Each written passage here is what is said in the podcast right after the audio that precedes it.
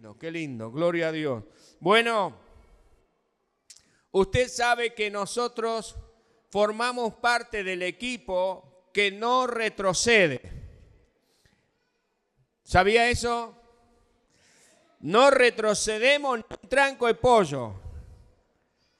Amén. Porque nosotros no somos de los que retrocedemos, sino de los que tenemos fe para preservación del alma.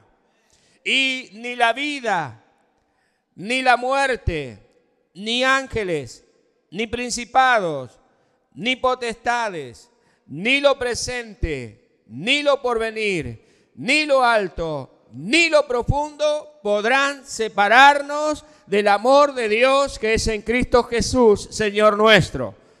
Amén, aleluya. Por eso es que no retrocedemos, porque sabemos en quién hemos creído y sabemos que Él es poderoso para librarnos de toda situación que nos esté afectando. Aleluya.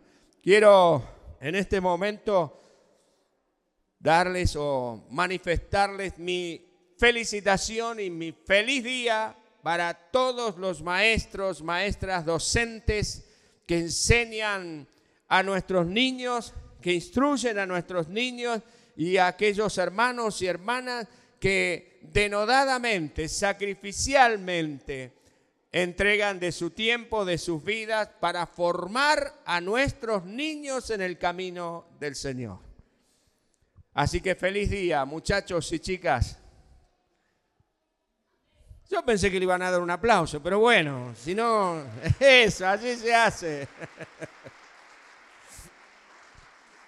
Muy bien, muchas gracias. Muchas gracias por reconocer la labor docente, que es tan importante. Y hablando de maestros, quiero hablarles de maestro esta mañana. Quiero hablarles del maestro. Mateo capítulo 22, versículo 16. Mateo 22, 16.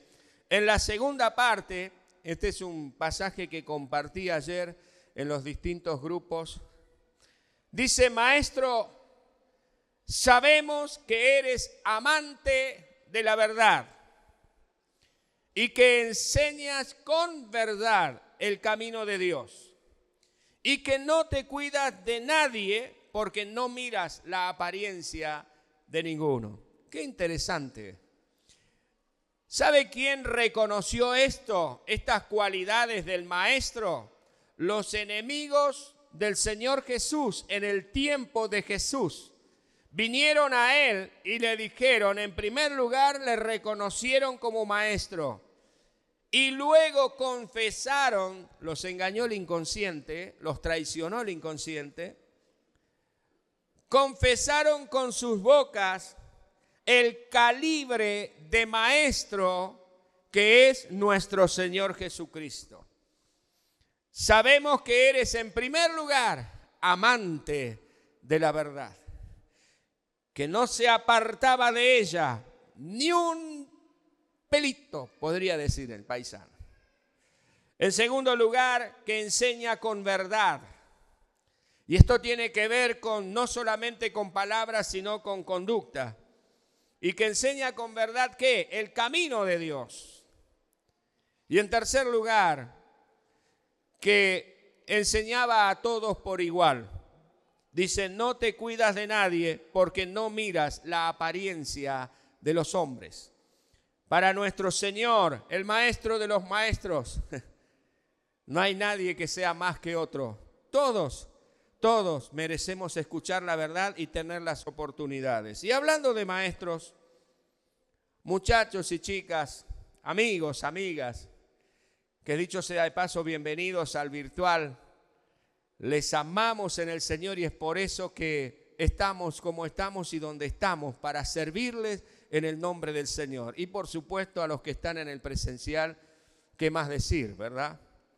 El verdadero cristiano, muchachos y chicas, permanentemente avanza, crece y se extiende porque su maestro, el maestro de los maestros, el Señor Jesucristo, ha dejado máximas y ejemplos que son de valor eterno.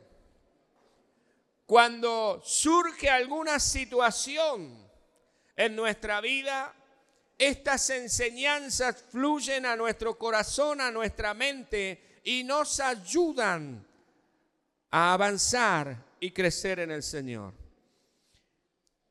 Y refiriéndonos a los maestros, ¿se acuerda cuando usted iba a la escuela?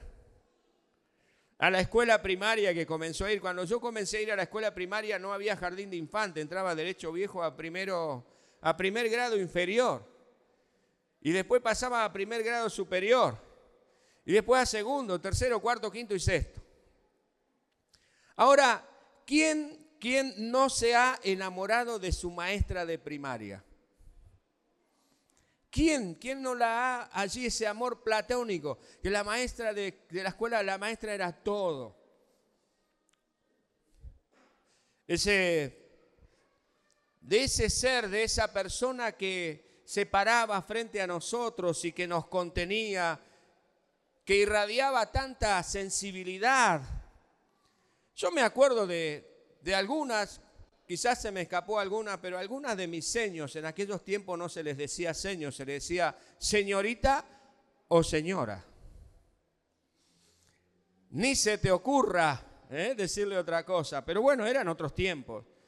Y me acuerdo, por ejemplo, de mi primera maestra, la señora Teresa, una señora un poquitito excedida de peso, pero qué tremenda que era esta mujer. Era la directora de la escuela.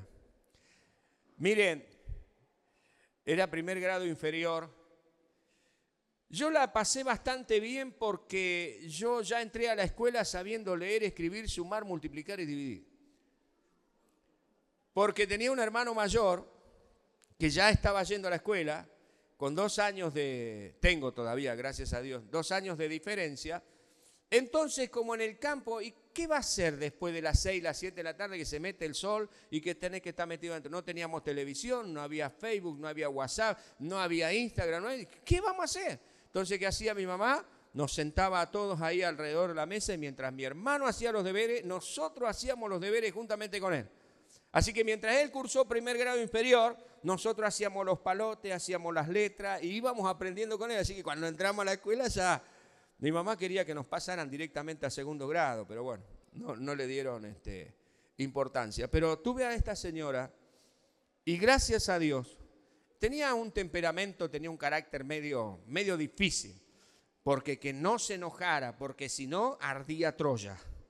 Ah, la señora era terrible, movía los bancos así, parecía que había un terremoto, ¿no? Pero gracias a Dios por esta mujer, porque de no haber sido por ella nunca me hubieran tratado de la vista. Ella fue la que se dio cuenta que yo tenía problema en mi visión y lo trajo de la nariz a mi papá y le dijo, Marcelino, si no lo haces tratar, chucu, chucu, chucu, chucu. Y claro, la directora de la escuela era media imponente, así que bueno, gracias a Dios por eso. Después tuve a la señorita Aparicio. Esa sí que era brava. Pero no brava en cuanto a la conducta, sino a la enseñanza. No te dejaba pasar una. Esta chica, esta mujer me enseñó a querer las matemáticas. Era interesantísimo esa parte. La señora Chola, la señorita Chola, era señorita al principio, después se casó y se puso de novia con alguien del campo ahí, se casaron y todo. Qué buena maestra esa mujer, qué, qué tremendo. Después tuve a una maestra que se llamó Nilda, Nilda de Tuli, que llegó a ser la directora del colegio, y su hijo fue, fue mi gran amigo, uno de mis grandes amigos. Tenía dos. Uno era Luis y el otro era el José Luis, medio ahí, ¿no?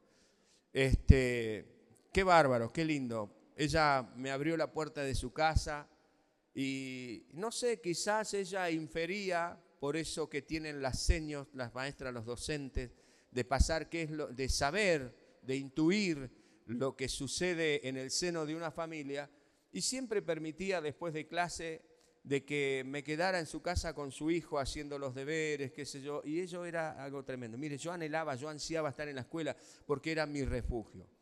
Vivíamos a siete kilómetros del pueblo, así que cuando mi papá por ahí no quería llevarnos o no podía, nos íbamos caminando o nos volvíamos caminando, ¿no? Tremendo. Ahora, ¿cuánto tengo que agradecer al Señor? Yo no sé usted, pero yo soy un agradecido a Dios de las maestras que tuve, de las docentes que tuve. Por supuesto, alguna mejor que otra en el sentido de temperamento, pero con ese amor, con ese cariño, con esa contención, que nos enseñaron tantas cosas. Yo no sabría muchas de las cosas que sé si no hubiese sido por mis seños. Por eso admiro, admiro la labor docente. Amo la labor docente. Y admiro a aquellos que tienen una carga tan fuerte por los niños para edificarlos en el nombre del Señor. ¿Y qué más decir de mi seño de escuela dominical? Yo tenía 15 años cuando conocí al Señor Jesús y había escuela dominical para adolescentes. Y mi seño de escuela dominical fue tan especial. Ella se llamó Gladys Martínez, está con el Señor ahora. Pero marcó tanto mi vida. Fue tan especial ella me enseñó a amar a Dios. Me enseñó a amar la palabra del Señor. Ella me enseñó mis primeros pasos de servicio al Señor y anoche le contaba a los adolescentes, a los jóvenes. Y cuando yo recién llegué, que no sabía nada, ella me dijo, ¿me querés ayudar? Yo no sabía nada, nada de nada, ni siquiera lo que era la Biblia, nada, era, era un adoquín. Y ella me llevó íbamos al otro lado del canal y debajo de un tamarisco, de un árbol, ella daba clases. ¿Y cuál era mi tarea? Bueno, aprendía de lo que ella le enseñaba a los chicos y lo iba aprendiendo yo, un adolescente con los niñitos, los más chiquititos. Y después le ayudaba a buscar a los niños y traerlos. Qué tiempos tremendos. Yo no sé si te acordás de tu maestra de escuela dominical. Y si ayer, que fue su día, la llamaste, le mandaste un mensaje de texto o le hiciste un regalito, qué bueno reconocer la labor de aquellos que han formado nuestra vida de una manera tan especial. Yo estoy tan, tan agradecido al Señor porque aprendí, aprendí de, de la hermana Gladys, como la conocimos. Y tenemos tantas experiencias en la escuela dominical, cuando éramos los adolescentes y después los jóvenes, ella era nuestra maestra, se reía con nosotros de las burradas que decíamos, este, pero nos llevaba siempre a la verdad de la palabra del Señor. Una vez estábamos en una clase de allí de los adolescentes y estábamos hablando de la segunda venida de Cristo. Y esto es algo que me preguntaban los niños ayer en una de las cosas que me preguntaron ayer en el merendero eh, que cómo iba a ser la segunda venida de Cristo. Y entonces ella nos enseñaba que, bueno, que los muertos en Cristo resucitan primero y después nosotros, los creyentes que estemos vivos, vamos a ir a recibir al Señor en el aire. Y claro, y la pregunta es, ¿y cómo vamos a ir? ¿Qué va a pasar con nuestro cuerpo? ¿Qué va a pasar con, nuestra ropa? ¿no? ¿Cómo va a ser? Porque es todo es algo completamente este, distinto a nuestra experiencia cotidiana. Entonces la hermana Gladys dice, es muy probable que donde nosotros estemos, porque no hay nada cierto, pero que, que quede la ropa, ¿no? Y saltó un flaco ahí de entre, los, de entre nosotros y, se mueve a armar de ropa. se quería quedar para juntar toda la ropa que dejaban los demás. Eh, son anécdotas que pasan, ¿no? Entonces la hermana Gladys con mucho amor dice, no, eh, fulano, este vos te vas a ir también con nosotros, porque ninguno de nosotros va a quedar, porque si te quedás, fuiste, ¿no? Así que, ah, claro, y bueno, ahí vamos aprendiendo. ¿Y qué no decir del gran maestro? Porque el maestro de los maestros es nuestro Señor Jesucristo. Él es eh, reconocido, como ya leímos recién, por sus contemporáneos como maestro, como amante de la verdad, como que enseña con verdad y de verdad a todos. Y aún reconocido como el supremo maestro por los educadores no cristianos. Ellos toman de su referencia, toman referencia de las enseñanzas del Señor Jesucristo. Yo no recuerdo si no es Matos el que lo, en su libro de pedagogía, el que directamente hace una mención del Señor. Yo no, no, no me acuerdo, pero no quiero cometer un error en esto. Pero aún los educadores no cristianos reconocen en Jesucristo, en nuestro Señor, su poder, su autoridad, su destreza para enseñar la palabra del Señor y cómo el Señor Jesús llegaba a las multitudes. Y a las multitudes de todas las edades, estaban todos juntos, no había división de clases. Ahí estaban los papás con sus niños, estaban los chicos chiquititos y todos escuchaban y todos querían ser bendecidos por el Señor. 63 veces en los evangelios se registra cuando al Señor le decían maestro y nueve veces como rabí o raboni, que significa maestro también. Ahora, ¿qué legado nos dejó el Señor Jesús? Este maestro de los maestros. El primero de ellos que se me viene a mí a la mente y al corazón, porque realmente es la demostración de Jesucristo aquí en la tierra, es ese amor incondicional, inconmensurable. El Señor Jesucristo vino como una demostración del amor maravilloso del Señor.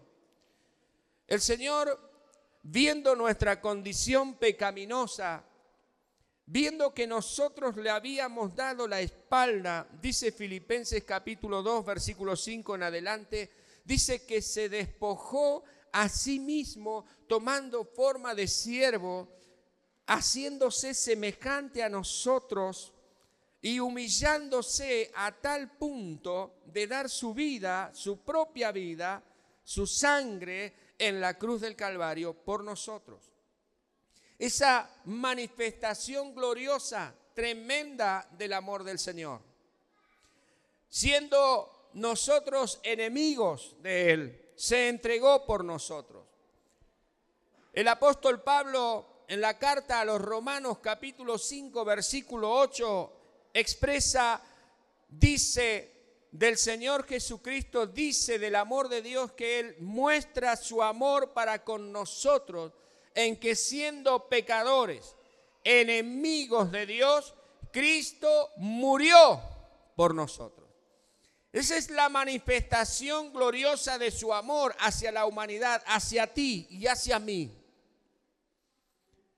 El Señor, cuando nos vio en nuestras miserias, en nuestras pobrezas, en nuestras mezquindades, en nuestra locura humana, él no se quedó allí al, sentado en el trono de justicia junto al Padre, sino que Él descendió, vivió como nosotros vivimos, sujeto a, a todas las circunstancias que nosotros vivimos y entregó su vida, su sangre, su cuerpo por cada uno de nosotros. Este es el maestro de maestros.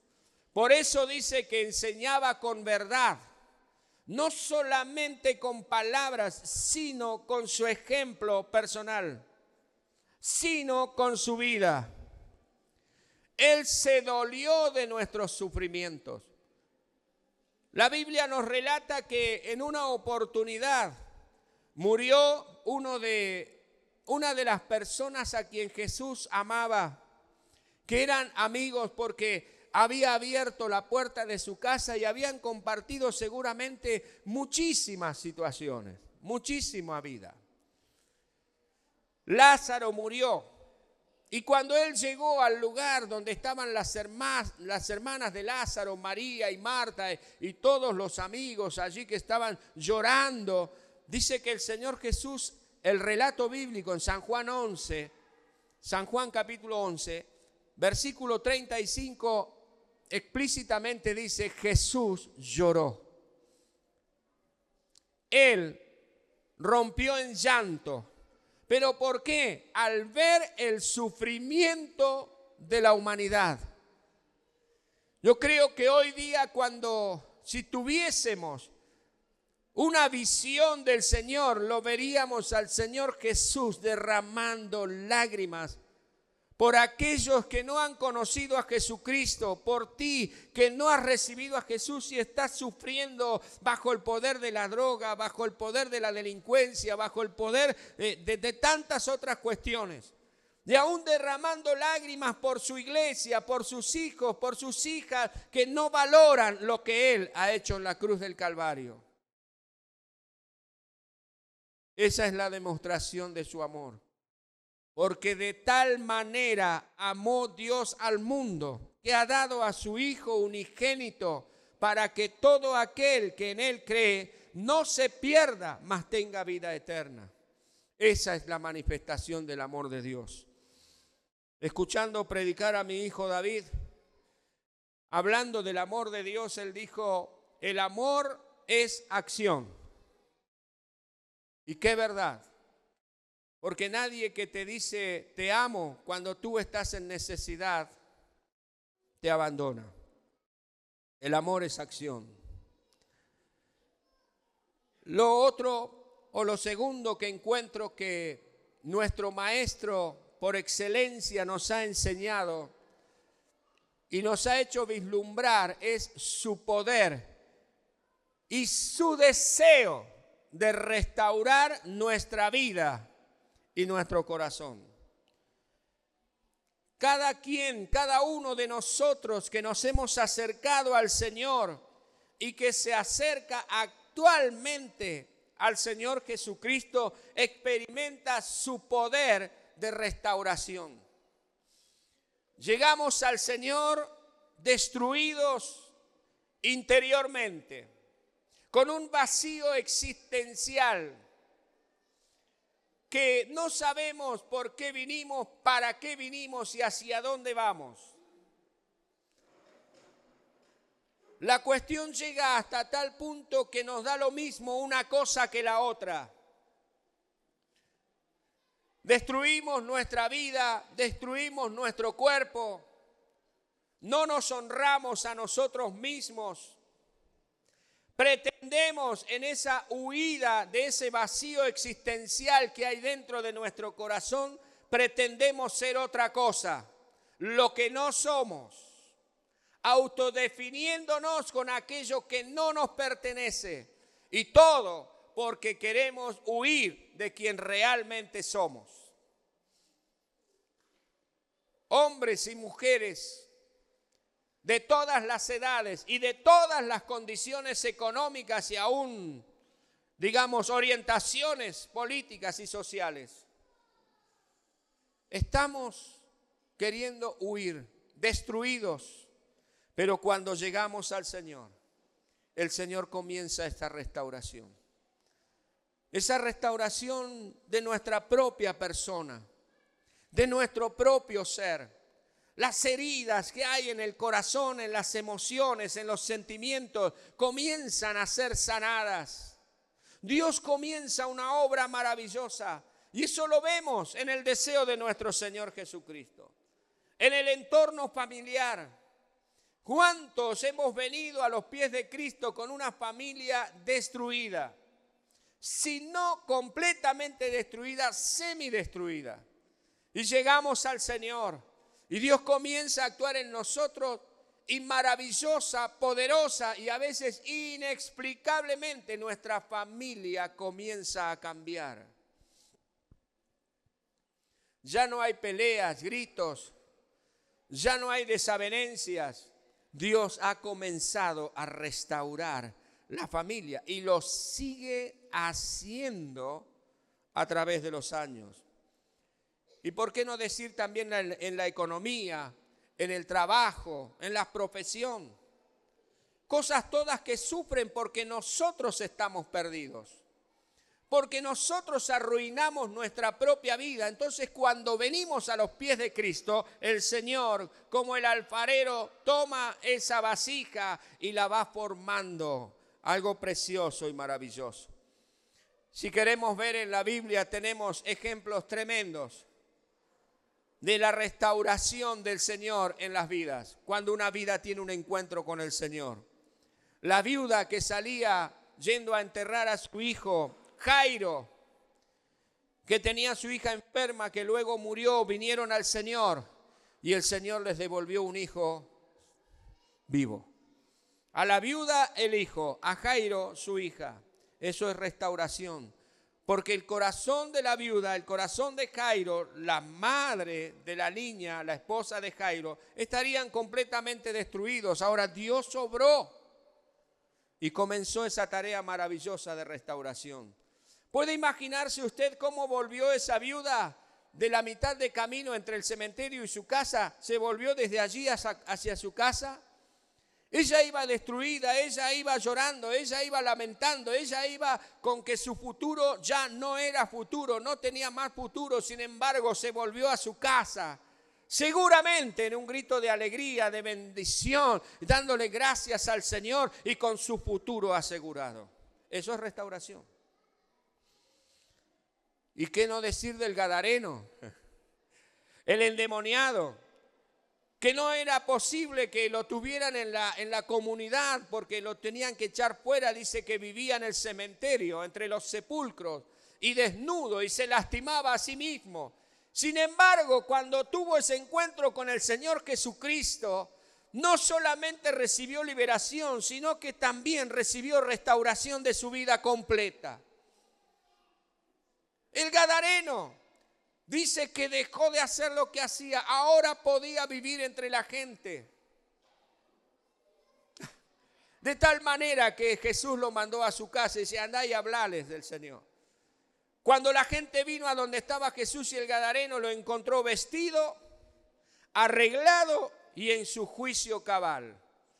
Eso es restauración. Y eso es lo que nuestro Maestro nos ha enseñado. Podemos contar de Saqueo, de Mateo, que eran ladrones, ejecutivos del poder político de ese tiempo. tuvieron un encuentro con el Señor, Dios les cambió completamente. El leproso o los leprosos que vinieron al Señor, el Bartimeo, el ciego y tantos otros más que fueron restaurados. Creo que algo que nos muestra realmente y no tácitamente, sino expresamente, el poder y el deseo de restaurarnos del Señor es la historia del Hijo Pródigo. En Lucas. En esa historia vemos a un muchacho que pierde todo y queda en la ruina y cuando vuelve a su casa su padre le recibe la demostración del amor incondicional, sobrenatural y maravilloso del Señor. Pero no solamente lo recibe, sino que también dice la palabra del Señor, que le dice a su gente, bueno, ahora pónganle vestido nuevo, anillo y calzado en sus pies. ¿Esto qué es? Esto es restauración a su condición de hijo. Dios nos recibe sin importar qué es lo que ha sucedido en nuestra vida y nos da la posibilidad de ser restaurados. Todos llegaron a ser a los pies del Señor, todas las personas llegaron destruidas, sin esperanza, sin expectativa alguna, y Él, además de perdonarlos, les dio una nueva oportunidad, como a ti y a mí nos da hoy día una nueva oportunidad. Por allí vamos caminando por la vida, pero este maestro de los maestros, cuando nos equivocamos, nos da la posibilidad de tener un encuentro con Él y de ser restaurados. Gloria a Dios, gracias al Señor. Y en tercer lugar, lo que encuentro es que nuestro maestro nos ha dejado una gloriosa esperanza.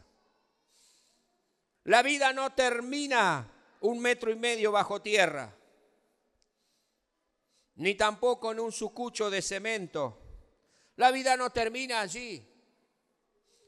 Ese es el inicio de la esperanza gloriosa y maravillosa que albergamos cada uno de nosotros. Y como les dije, el Señor no solamente lo prometió y habló de ello, sino que también cumplió, porque Él volvió de ese lugar. El Señor promete en San Juan capítulo 14, versículo 1 al 3, dice, no se turbe vuestro corazón, creéis en Dios, creed también en mí.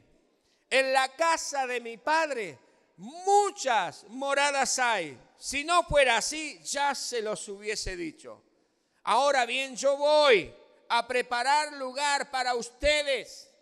Y si me fuere y les prepararé lugar, volveré otra vez y los voy a tomar a mí mismo, los voy a llevar conmigo para que donde yo estoy, ustedes también estén.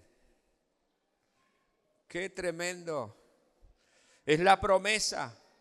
Y esta promesa confirmada en 1 Corintios capítulo 15, versículos 51 al 58, donde se nos enseña sobre lo que va a suceder después de las instancias que nosotros tengamos que dejar este cuerpo, que nosotros le llamamos muerte a eso, pero la Biblia habla de dormir. ¿Por qué? Porque dice que vamos a resucitar. Y porque dice que aquellos que hayamos quedado vivos vamos a ser transformados para estar siempre con el Señor.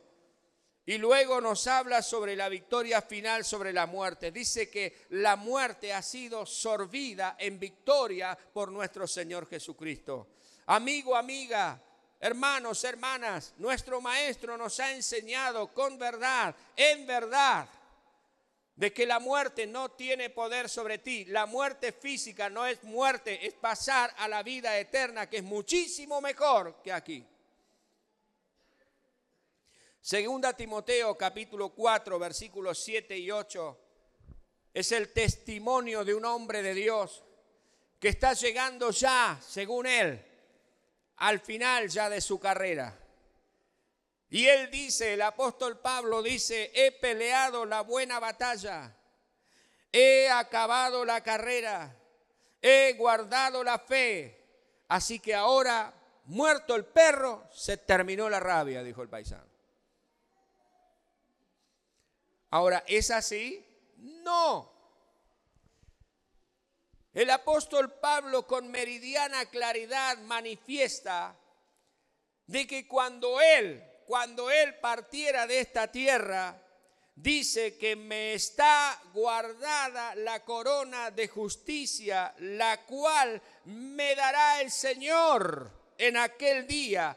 Y no solamente a mí, al apóstol Pablo, sino también a todos los que aman su venida. Eso es para ti y para mí. Gloria a Dios. Una promesa gloriosa del Señor que se cumple. El Señor Jesucristo vivió, murió, resucitó y por lo tanto puede mostrarnos todo lo que hay más allá del umbral de la muerte. El Maestro por excelencia nos legó un amor incondicional nos legó la posibilidad cierta de que hay una restauración a nuestra vida, en nuestro matrimonio, en nuestra economía, en nuestro ser interior. Hay restauración. Y yo diría que más, más que restauración. Porque además de entregarnos el Señor y de devolvernos al lugar de donde nosotros caímos, el Señor nos da la posibilidad de crecer aún más todavía y nos da una esperanza eterna. Él no solo nos enseñó con sus palabras, sino que lo hizo con su ejemplo.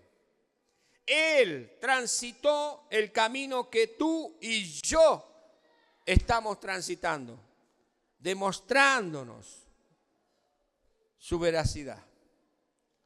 Hermanos, aceptemos el amor del Señor. Amigo, amiga, Acepta el amor del Señor. Él vino por ti. ¿Sabe que hay personas que, que se desvalorizan tanto, que piensan que no sirven ni valen absolutamente nada? Pero cuando piensan, y yo te invito a que pienses esto, si tú hubieses sido la única persona sobre, sobre la faz de este planeta, Jesucristo hubiese venido por ti porque Él te ama. Él te ama. Él te ama. Jesús te ama.